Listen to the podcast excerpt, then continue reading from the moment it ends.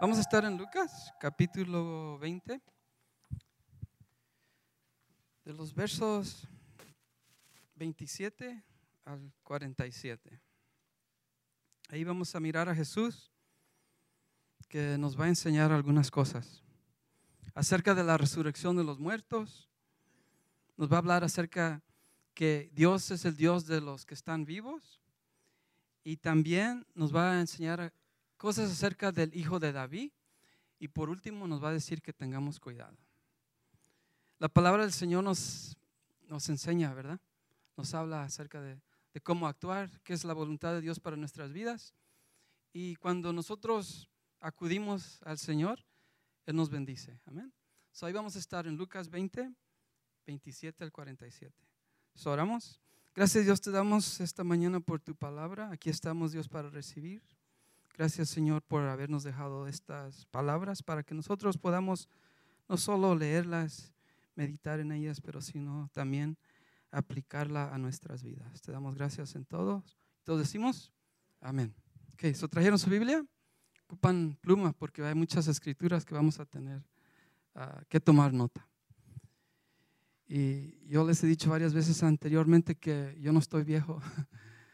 Soy clásico, pastor, ¿ok? So, pero no se preocupen, no se preocupen, para allá va el pastor también, ¿ok? Para allá va. Cuando llegue, le recordamos, ¿ok? Nomás tiene unos que 15, 20 años menor que yo y ya piensa que ya está muy... ¿No me hubieras dado el micrófono? ok, so vamos a estar en Lucas. Los temas de esta mañana son la resurrección de los muertos Usted sabe que un día, que un día si morimos antes de que Jesús venga, nuestro cuerpo, este físico, este cuerpo físico, este cuerpo clásico va a morir. ¿Ok? Va a morir, pero un día va a resucitar. Y esa es nuestra esperanza. La, la semana pasada, cuando celebramos la resurrección, eh, leímos un verso que decía que si Cristo no resucitó de los muertos, vana es nuestra fe. Yo creo que sí, ¿verdad? Yo eso creo, lo tomo porque así dice Jesús, Jesús lo hizo, entonces nosotros como Jesús vamos a resucitar de entre los muertos. Pero aquí vamos a estudiar, vamos a mirar ciertos grupos de personas que eran los saduceos, han escuchado de los saduceos, ¿verdad? Y los fariseos, que era el grupo de personas que siempre estaban contra Jesús. Según ellos, aquí le van a hacer una pregunta acerca de la resurrección. Y por esa pregunta Jesús nos va a enseñar a nosotros cómo es que las cosas van a ser en el cielo. ¿Cuántos quieren ir al cielo? How many of you are looking forward to heaven? ¿Verdad? Esa es nuestra esperanza. Uh, este cuerpo clásico va a vivir para siempre. Y no va a estar clásico, me imagino que va a estar bien, bien nice, ¿no? Así va a ser, eso es mi esperanza. Entonces, los muertos resucitan en Jesús. Amén. Ok, so vamos a leer, uh, va a haber partes. Vamos a leer a Lucas 27 al 33. ¿Listos? Ok. Dice, después se acercaron a Jesús algunos saduceos, líderes religiosos que dicen que no hay resurrección de los muertos. Mi versión, la nueva traducción viviente, dice, le plantearon, o sea, ellos diseñaron estratégicamente esta pregunta que sigue. Y cuando leamos esta pregunta, vamos a mirar que pensaron mucho en esto, en ponérsela a Jesús, ¿verdad? Entonces dice el 28, le plantearon la siguiente pregunta. Le dijeron, maestro, Moisés nos dio una ley que dice que si un hombre muere y deja a una esposa sin haber tenido hijos, su hermano debe casarse con la viuda y darle un hijo para que el nombre del hermano continúe. ¿Verdad? Y luego el 29. Ahora bien, aquí viene la, la, pregunta planteada. Dice, ahora bien, supongamos que había siete hermanos. Yo creo era Juárez, ¿no? Dice, el mayor se casó y murió sin dejar hijos. Entonces el segundo hermano se casó con la viuda, pero él también murió. Luego el tercer hermano se casó con ella. Lo mismo sucedió con los siete quienes murieron sin dejar hijos. El 32 dice, por último, la mujer también murió. Entonces Jesús, dinos, ¿de quién será esposa en la resurrección? Pues los siete estuvieron casados con ella. Qué pregunta, ¿no? La pensaron. Y estos saduceos, el grupo de saduceos que está aquí, ellos no creían en la resurrección de los muertos. Aún también ellos no creían en, en, milagros, en, lo sobrenatural. No creían en ángeles ni en demonios, que no existían esas cosas, este grupo de saduceos. Entonces vemos aquí que esta, esta pregunta estaba diseñada para, según ellos, ah, hacer tropezar, hacer caer a Jesús con su respuesta. Pero yo le doy gracias a Dios que estos saduceos le preguntaron, porque así Jesús nos dice cómo van a ser las cosas en el cielo, ¿verdad? Vamos al cielo, ¿verdad? Nuestro cuerpo va a resucitar. Entonces, aquí Jesús nos va a decir cómo van a ser las cosas en el cielo. Aquí en el verso 28 al 33, donde ellos ponen esta cosa de los siete hermanos que se murieron y se casaron con la misma mujer. Si, yo hubiera hecho el tercero, yo hubiera dicho, yo le corro, yo me voy. ya de dos, no, ¿verdad? Pero esta era una referencia a la ley de Moisés. En Deuteronomio, si quiere vaya allí o aquí se la leo, Deuteronomio 25, versos 5 al 6, donde allí habla del pariente redentor, donde allí la ley estaba diseñada, fue formada para que si un pariente, un varón casado se moría, y dejaba a la mujer viuda, el hermano era la responsabilidad, responsabilidad del hermano a casarse con la mujer para que ella tuviera un hijo y así ella pudiera tener herencia. So, a esto se referían. Estos saduceos estudiaban la ley literalmente, la estudiaban bien, pero vamos a mirar después de que no estudiaron todo porque ahí en Daniel nos va a hablar acerca de la resurrección si ellos hubieran escuchado, estudiado la palabra de Dios, ah, específicamente, ellos hubieran entendido que sí hay resurrección de los muertos. Pero ellos solo querían atrapar a Jesús con su pregunta. So, en, ah, entonces en Deuteronomio 25, de 5 al 6 dice, si dos hermanos viven en una misma propiedad y uno de ellos muere sin tener un hijo varón, la viuda no podrá casarse con alguien que no sea de la familia en cambio, el hermano de su esposo tendrá que casarse y tener relaciones con ella para cumplir con los deberes de un cuñado. Al primer hijo varón que ella tenga, de esa relación se le considerará hijo de hermano fallecido, para que su nombre no sea olvidado en Israel. Esa era la razón que el hermano se casaba con la, la cuñada, con la que estaba viuda, para protegerla, para que ella tuviera herencia. Entonces a esto es que los saduceos se están refiriendo a esa palabra de la ley. Pero como les dije, ellos querían atrapar según a Jesús para comprobar ellos que no había resurrección de los muertos. Porque se imagina siete esposos, todos en el cielo, y una esposa, ¿a quién le toca? Esa era la pregunta. Pero, ¿quiénes son estos saduceos? El grupo de personajes, de personas que, que no querían a Jesús, ¿verdad? Siempre trataban de, de, acusarlo de una cosa o de otra, que él había ah, no cumplido la ley, que había quebrado la ley o algo así. Hice un poco de, de investigación en la Biblia y esto fue lo que eh, descubrí. Ah, religiosamente los saduceos eran los más conservados del pueblo de Israel. Eran bien estrictos, conservados en la doctrina. Ellos insistían en la interpretación literal del texto de la escritura. Si estaba aquí en la escritura, en la, en la, en la escritura judía, ellos lo interpretaban literalmente, así como acabamos de leer del pariente redentor. Se tenía que hacer. También los fariseos, ellos, los fariseos, el otro grupo, ¿verdad? Los saduceos y los fariseos, diferencia. Los fariseos eran más liberales. Los saduceos estrictos, los fariseos liberales. Los saduceos no creían en la resurrección, eh, perdón, los saduceos no creían en la resurrección, los fariseos sí. Los dos grupos, ¿verdad? Que estaban contra Jesús. Fariseos la resurrección, saduceos no resurrección. Algo opuesto. También los saduceos eran los ricos, los que tenían propiedades. También los saduceos, de los saduceos venían el sumo sacerdote. El Sanedrín, el, grupo que se componía de fariseos y saduceos, la mayoría de los que pertenecían al Sanedrín eran saduceos. So, estrictos, ah, leían la ley literalmente, tenían dinero, ah, tenían propiedades y tenían poder político y ellos mismos se llevaban bien con Roma. Esto es importante para nosotros porque así podemos entender por qué estos saduceos, al igual que los fariseos, estaban contra Jesús. Jesús vino a hacer algo nuevo y a ellos no les pareció. Entonces, con esta pregunta, ellos iban a comprobar que Jesús estaba en error.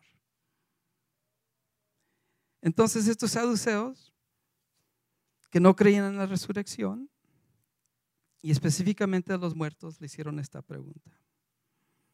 Y vamos a mirar la respuesta de Jesús, que dicen, ustedes están en error, ustedes no entienden el poder de Dios, ni tampoco saben las escrituras. Así les dijo directamente. Pero antes de leer esa parte, vayamos a Hechos 23, 6 y 8. Yo aquí tengo mis notas, o yo ya llegué. Hechos 23, 6 y 8 dice, Pablo se dio cuenta, este es el apóstol Pablo, de que algunos miembros del concilio supremo eran saduceos y que otros eran fariseos. Por lo tanto, gritó, hermanos, yo soy fariseo al igual que mis antepasados, y estoy en juicio porque mi esperanza está en la resurrección de los muertos. Esto dividió al concilio puso a los fariseos contra los saduceos, porque los saduceos no creían, ¿verdad?, en la resurrección y los fariseos sí, estaban en contra. Porque los saduceos dicen que no hay resurrección, ni ángeles, ni espíritus, pero los fariseos sí creen en todo esto. Los saduceos negaban la vida futura, sosteniendo que el alma, que el espíritu fallece cuando el cuerpo muere. Que el espíritu y el cuerpo mueren allí, allí quedan. Pero los fariseos creían en la vida futura y en una recompensa y castigo apropiado para toda persona. Esto es lo que dicen Hechos, ¿verdad? Pablo les declara, Pablo era un fariseo. Pablo era un más, cuando se venía de, entendimiento era más liberal que estricto a los saduceos. Por eso cuando él dijo, yo soy fariseo, yo creo en la resurrección de los muertos ellos empezaron a discutir ahí. Aquí tengo una nota. Socialmente los saduceos eran más elitistas y aristocráticos. Los, los saduceos solían ser ricos, tener posesiones poderosas, políticas y sociales. De ellos venían los sumos sacerdotes. Esto es importante porque nos da a entender por qué le están preguntando a Jesús. A ellos no les gustaba que Jesús había venido a hacer cosas nuevas, ¿verdad?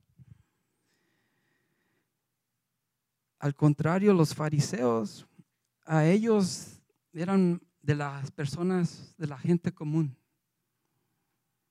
De ahí venían los fariseos. Por eso los fariseos tenían más influencia con la muchedumbre, con las personas, que los saduceos. Los saduceos más a gusto con los romanos y los fariseos más a gusto con la gente. Pero los dos contra Jesús. Entonces vamos a leer qué es lo que Jesús les responde a ellos, ¿verdad? Entonces en Lucas 20, del 34 al 33, a la pregunta de, de que quién esta mujer iba a ser el esposo en el cielo. Dice Lucas 20, 34 al 36. Jesús respondió, el matrimonio es para que las personas aquí en la tierra, pero en el mundo que vendrá, los que sean dignos de ser levantados de los muertos, no se casarán, ni se darán en casamiento, ni, ni volverán a morir. En este sentido serán como ángeles. Ellos son hijos de Dios e hijos de la resurrección. ¿Escuchó? Dice, mi versión dice, los que sean dignos de ser levantados de los muertos no se casarán. Entonces esa fue la respuesta a la pregunta de los saduceos, de que quién, esta mujer iba a ser la esposa de los siete. Dijo, en el cielo no va a haber casamiento, no se van a casar. En el Evangelio de Mateo y Marcos nos cuenta la misma historia, la misma respuesta. Pero a mí me, me, gustó más lo que, cómo Jesús, cómo lo interpretó este Mateo y Marcos. Si quieres leer la respuesta de Jesús a los saduceos en Mateo 22, 29 y 30, aquí es donde Jesús dice, Mateo 22, 29 y 30 dice, Jesús contestó, el error de ustedes, saduceos, es que no conocen las escrituras ni conocen el poder de Dios. Pues cuando los muertos resuciten, no se casarán ni se entregarán en matrimonio. En este sentido serán como los ángeles del cielo. Aquí Jesús nos está dando una vista de cómo las cosas van a estar y ser en el cielo. Y Marcos dice algo similar. Dice, ustedes no conocen las escrituras ni el poder de Dios. Acabamos de, estudiar el libro de Génesis en los grupos en casa. El primer verso de Génesis 1.1 dice que en el principio Dios creó los cielos y la tierra. Mire alrededor de usted. Si los saduceos no creían que, que Dios había hecho los cielos y la tierra, ¿Qué es la resurrección a comparación? ¿Por qué hacen esta pregunta? El poder de Dios no tiene límites. Ellos mismos hubieran contestado su propia pregunta. Pero no, querían atraparlo, ¿verdad? Entonces Jesús le dijo, ustedes están en error y no conocen el poder de Dios.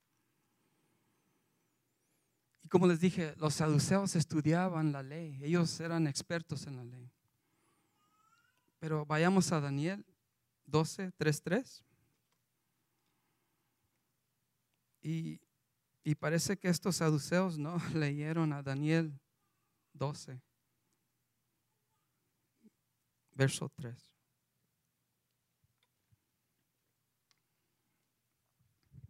Dice Daniel, eh, perdón, dice Daniel 12, 2 y 3. Dice, se levantarán muchos de los que están muertos y enterrados. Para mí esos están muertos, ¿no? Ahí están, ahí está claro. Se levantarán muchos de los que están muertos y enterrados. Algunos para vida eterna y otros para vergüenza y deshonra eterna. Dos lugares, ¿verdad? Dice, todos se van a levantar, se van a resucitar. Dice el 3, los, los sabios resplandecerán tan brillantes como el cielo y quienes conducen a muchos a la justicia brillarán como estrellas para siempre.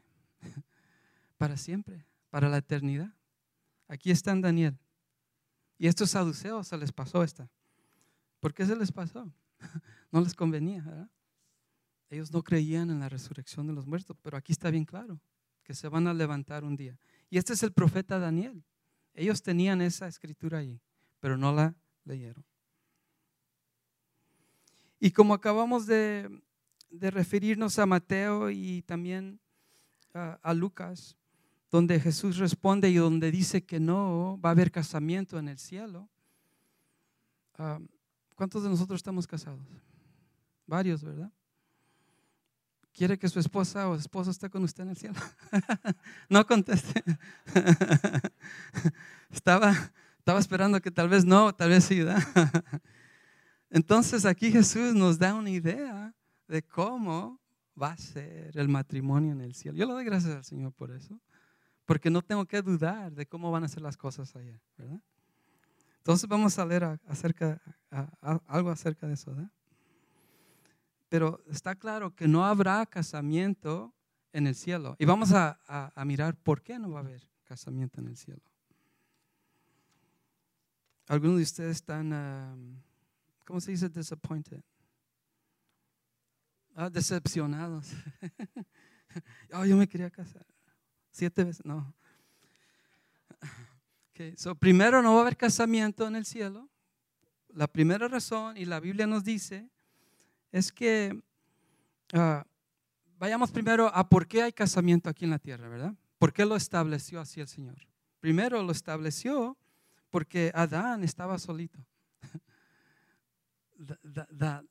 Adán estaba solo.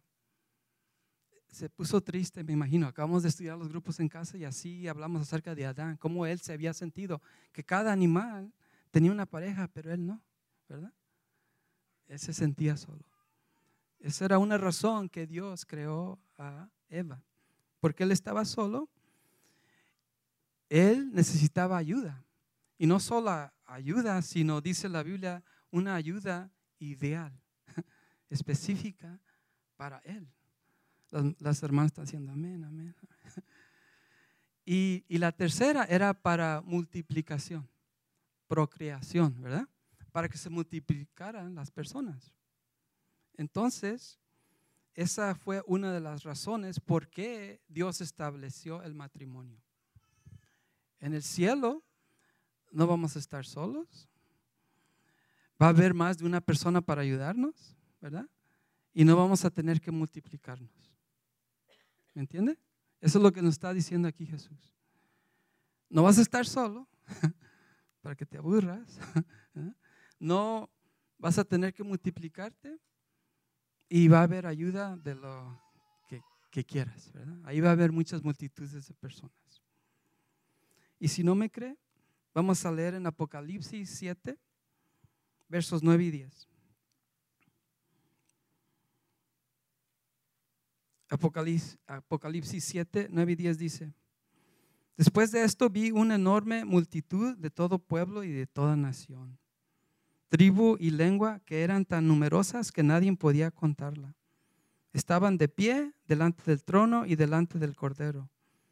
Vestían túnicas blancas y tenían en sus manos ramas de palmeras y gritaban con gran estruendo, la salvación viene de nuestro Dios que está sentado en el trono y del cordero. Vamos a estar rodeados de multitudes de personas. no vamos a estar solos, ¿verdad? esa es una de las razones que Dios estableció el matrimonio, que no era bueno que el hombre estuviera solo. Le creó una ayuda y dio, y no puedo decirle, y, okay, para que él pudiera así continuar y multiplicarse, ¿verdad? El segundo razón, como les dije, fue para multiplicación para que nos multiplicáramos. Imagínense si nomás hubiera sido Adán y Eva, ahí se acabó todo, ¿verdad? Pero no, era para multiplicarnos. Y en Génesis 1, 27, 28 ahí nos dice, Génesis 1, 27, 28 dice, así que Dios creó a los seres humanos a su propia imagen. A imagen de Dios los creó hombre y mujer. Luego Dios los bendijo con las siguientes palabras. Sean fructíferos y multiplíquense llenen la tierra y gobiernen sobre ella. Reinen sobre los peces del mar, las aves del cielo y todos los animales que corren por el suelo. ¿Verdad? Entonces esa es la segunda razón. Para que no estuviera solo primero y la segunda para que se multiplicaran, para que procrearan, ¿verdad? Pero en el cielo no va a haber necesidad de eso. Por eso vamos a ser diferentes. Por eso no va a haber casamiento. Esto no quiere decir que en el cielo yo no voy a conocer o a hablar a mi esposa Lía, ¿verdad? Que ella no, me va, que ella no va a estar ahí conmigo. Va a estar ahí, pero nuestra relación va a ser diferente a lo que es aquí. He escuchado decir que va a ser mejor que lo, que lo que no imaginamos. Y aquí pensamos que esta relación entre esposo y esposa es lo mejor que podemos ver y experimentar en el cielo va a ser mejor.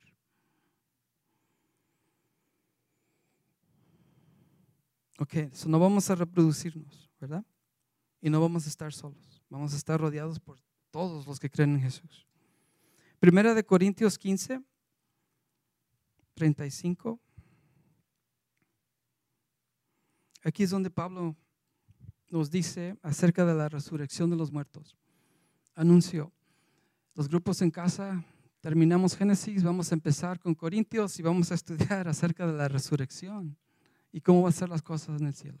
Entonces aquí nos va a decir un poco Pablo de cómo los, las personas, cómo nosotros vamos a ser en el cielo. Primera de Corintios 15, vamos a leer el verso 35 y luego vamos a ir al 42. El 45 dice, pero alguien podía preguntar, ¿cómo resucitan los muertos? ¿Qué clase de cuerpos tendrán? ¿Ha preguntado usted eso a veces? ¿Cómo va a ser mi cuerpo cuando yo resucite? Aquí Pablo nos va a decir cómo va a ser el cuerpo, ¿verdad? Vayamos al 42 de Primera de Corintios 15 dice, lo mismo sucede con la resurrección de los muertos. Cuando morimos, nuestros cuerpos terrenales son plan, plantados en la tierra, sepultados, ¿verdad? Pero serán resucitados para que vivan por siempre. Amén, ¿verdad? Nuestros cuerpos son enterrados en deshonra, pero serán resucitados en gloria. Son enterrados en debilidad, pero serán resucitados en fuerza. Amén.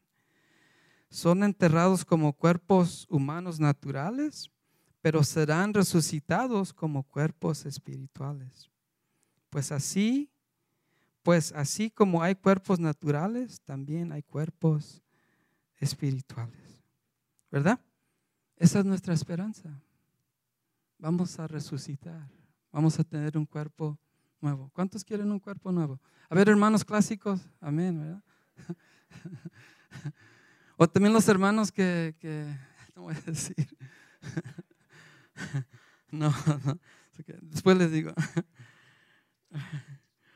Si nuestro cuerpo muere antes que Jesús venga por su iglesia, ¿verdad? Si nosotros muremos antes de que Jesús, Jesús venga a, llevarnos con Él, ah, va a haber un día que nuestra alma y nuestro cuerpo se van a, a, reunir, ¿verdad? Y vamos a hacer, vamos a estrenar nuestro nuevo cuerpo. Le doy gracias al Señor por eso. So, ¿Creen en la resurrección de los muertos?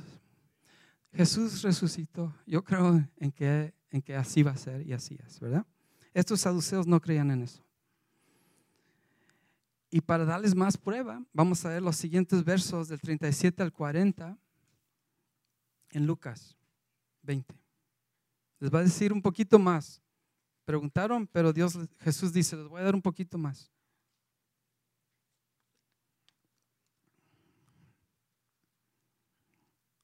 Los va a llevar a la, a la palabra, los va a llevar a la ley, como ellos lo hicieron.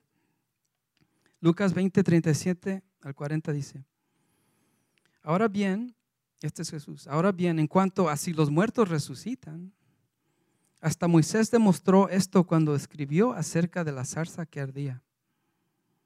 Lo está llevando a, a la historia, ¿verdad? Dice, mucho después que Abraham, Isaac y Jacob murieron, él se refirió al Señor como el Dios de Abraham. O sea, él se refirió a Jehová como el Dios de Abraham, el Dios de Isaac y el Dios de Jacob. Esta referencia a Moisés está en Éxodos 3:6. Ahí es donde Jehová, donde Dios se le apareció a Moisés en la zarza ardiente, donde él le dijo, yo soy el Dios de Abraham, de Isaac y Jacob. Aquí Jesús le está dando más pruebas de que los que mueren en Dios viven, están vivos. El 38 dice, por lo tanto, Él es el Dios de los que están vivos, no de los muertos, porque todos están vivos para Él. Y la respuesta de las personas que estaban escuchando a Jesús ahí dice, bien dicho, maestro. Comentaron algunos de los maestros de la, de la ley religiosa que estaban ahí. Y luego el 40 dice, y después nadie se atrevió hacerle más preguntas con las respuestas que él les había dado. No habrá matrimonio como lo conocemos aquí en la tierra. Y el Dios de Israel es el Dios de los que viven, ¿verdad? Entonces aquí leemos de que esta referencia al Dios de los que están vivos y no muertos fue cuando Moisés, ante la zarza ardiente, Jehová le habló a él. Hice investigación y noté aquí y me, di cuenta de que, de que Jacob, cuando Jehová le habló a Moisés, Jacob ya había estado muerto por 198 años. 198 años habían pasado de que Jacob había muerto. 225 años habían pasado que Isaac estaba muerto. ¿Y cuántos creen que habrán? que fue el primero, ¿verdad? 330 años habían pasado. 198 225 y 330. Y esta referencia de que ellos están vivos es de que ellos están vivos. No había ninguna duda. ¿Por qué referirse a alguien que está muerto, que no existe ya más, jamás? ¿Para qué referirse a ellos así?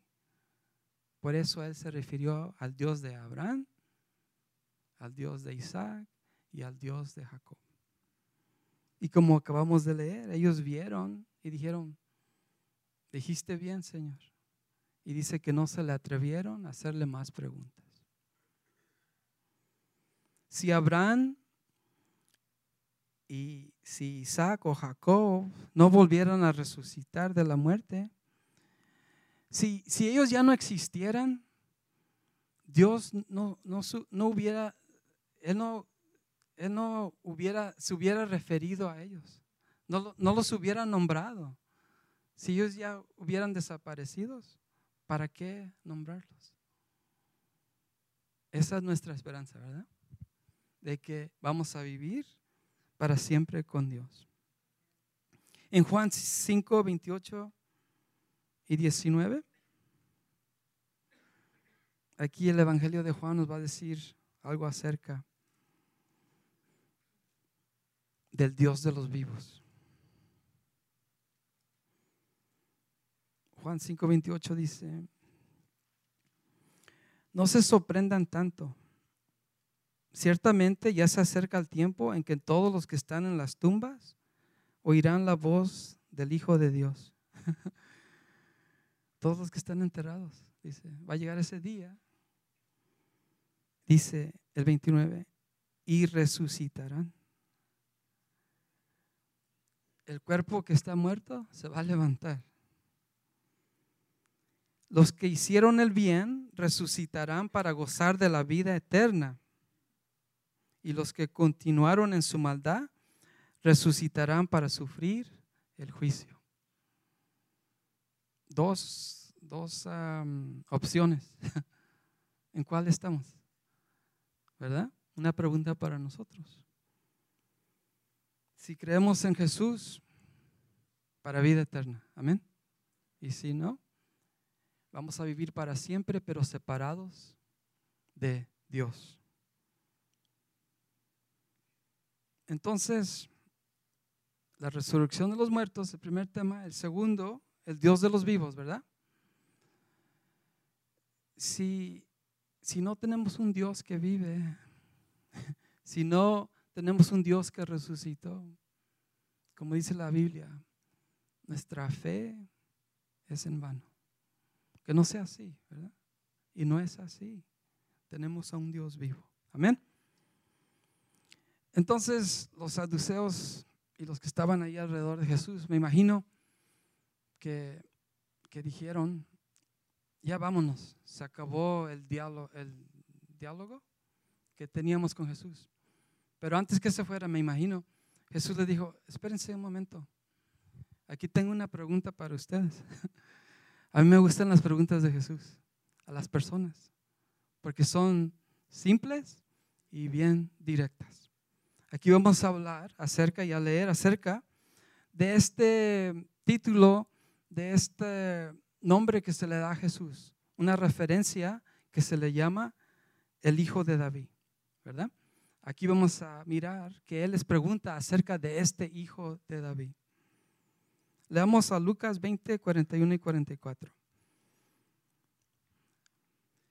En el verso 41, él les contestó, ¿verdad? Ahora Jesús le dice, esperen, es mi, mi turno de preguntarles a ustedes.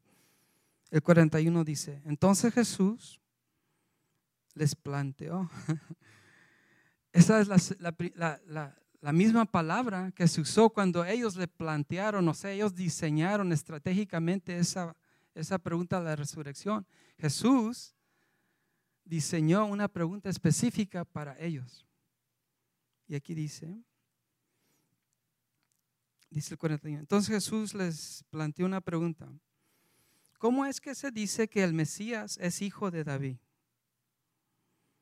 El 42. Pues David mismo escribió en el libro de los Salmos. Esta es una referencia al Salmo 110, verso 1 dice.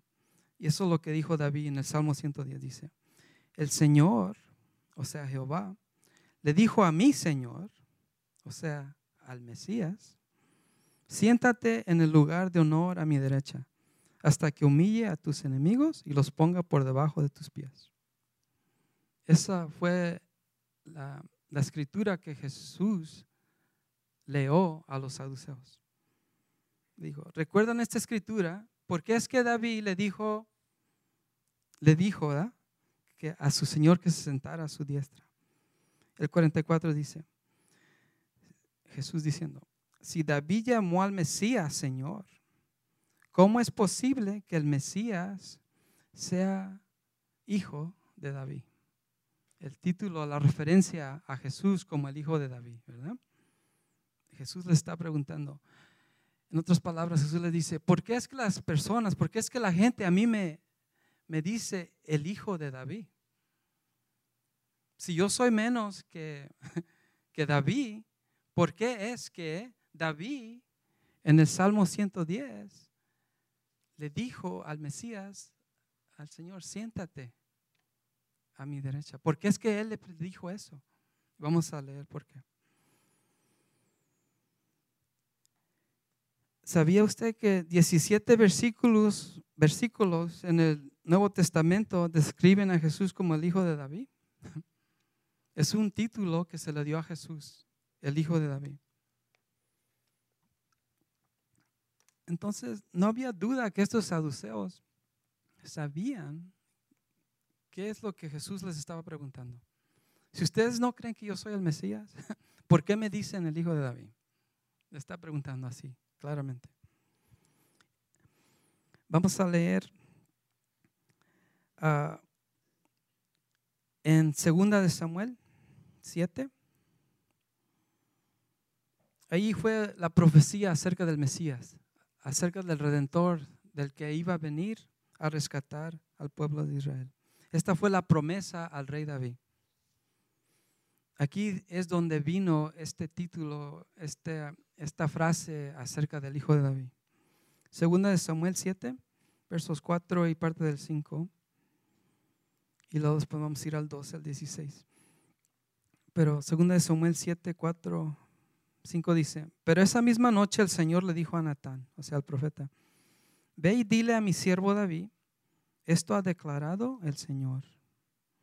Está profetizando.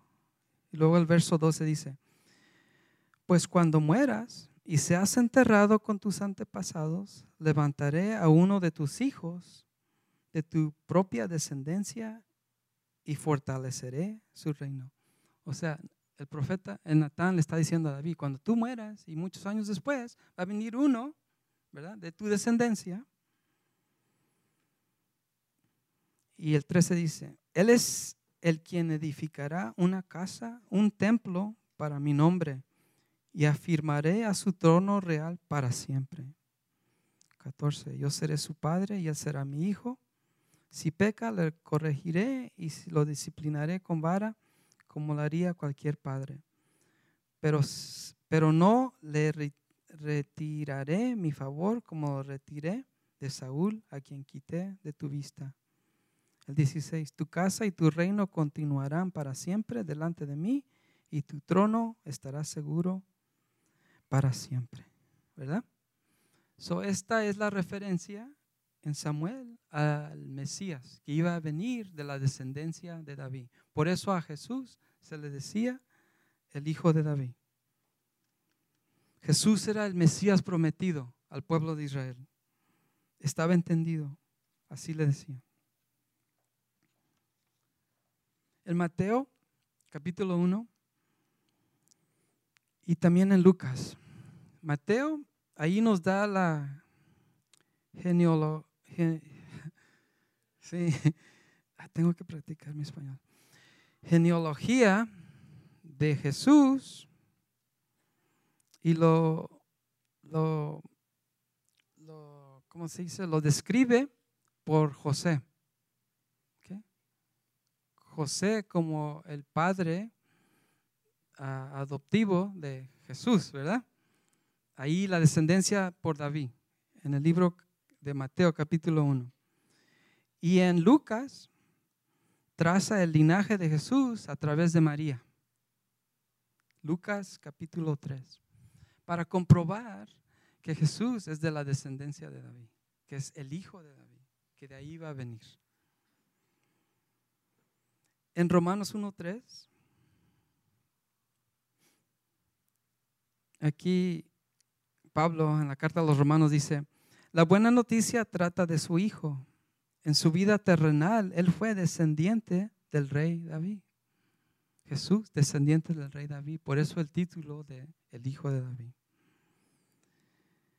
Principalmente el título hijo de David es más que una declaración genealógica física. Esa, esa frase no quiere decir que él solo era de la descendencia de David, sino era el título del Mesías, del que iba a venir a redimir, a rescatar, a salvar al pueblo de Israel. Eso es lo que el, el título Hijo de David significa. Estaba establecido. Y todo esto salía del Antiguo Testamento. Varias veces a Jesús mismo se le dirigieron como el hijo de David. En Mateo 15, vamos a ir a Mateo varias veces, aquí donde se le refiere a Jesús como el hijo de David. Los saduceos sabían que a Jesús le llamaban el hijo de David porque ellos decían que él era el Mesías prometido, el Mesías que iba a venir. Entonces la pregunta a Jesús de Jesús a los saduceos, ¿por qué es que a mí me dicen el hijo de David? Les preguntó a ellos. ¿Por qué piensan ustedes que a mí me dicen el hijo de David? En Mateo 15, 21, 22 dice, luego Jesús salió de Galilea y se dirigió al norte, a la región de Tiro y Sidón. Una mujer de los gentiles que vivía allí se le acercó y le rogó, ten misericordia de mí, oh Señor, hijo de David pues mi hija está poseída por un demonio que la atormenta terriblemente. La referencia al hijo de David. Mateo 20, 29 al 31. Luego Jesús salió de Galilea y se dirigió. 20, 20, 29 31 dice.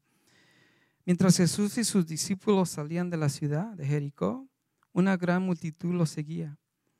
Dos hombres ciegos estaban sentados junto al camino cuando oyeron que Jesús venía en dirección a ellos, comenzaron a gritar, Señor, hijo de David, ten compasión de nosotros.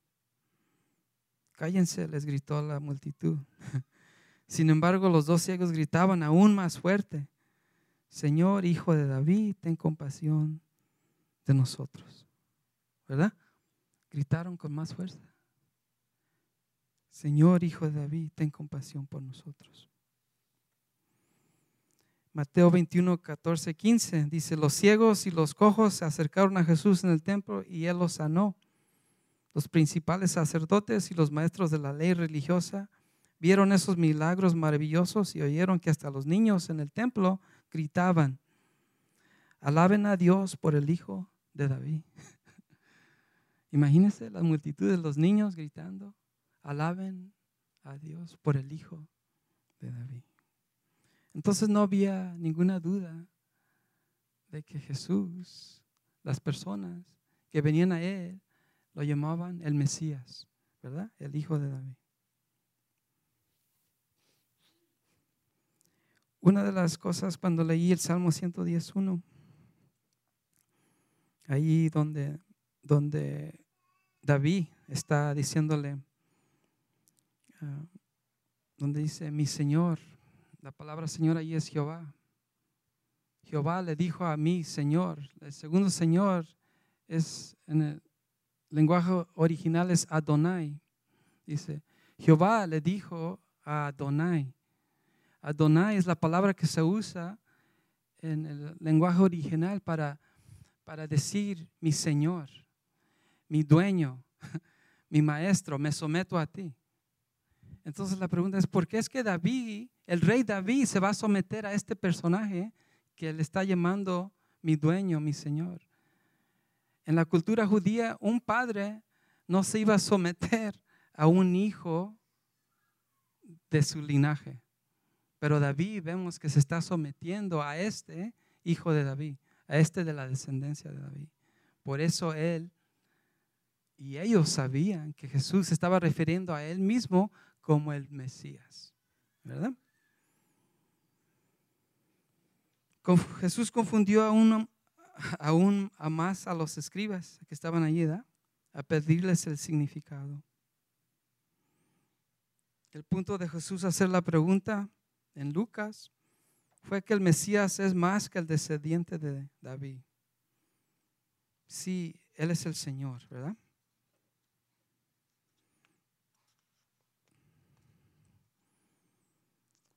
Vayamos a Apocalipsis 22, 16.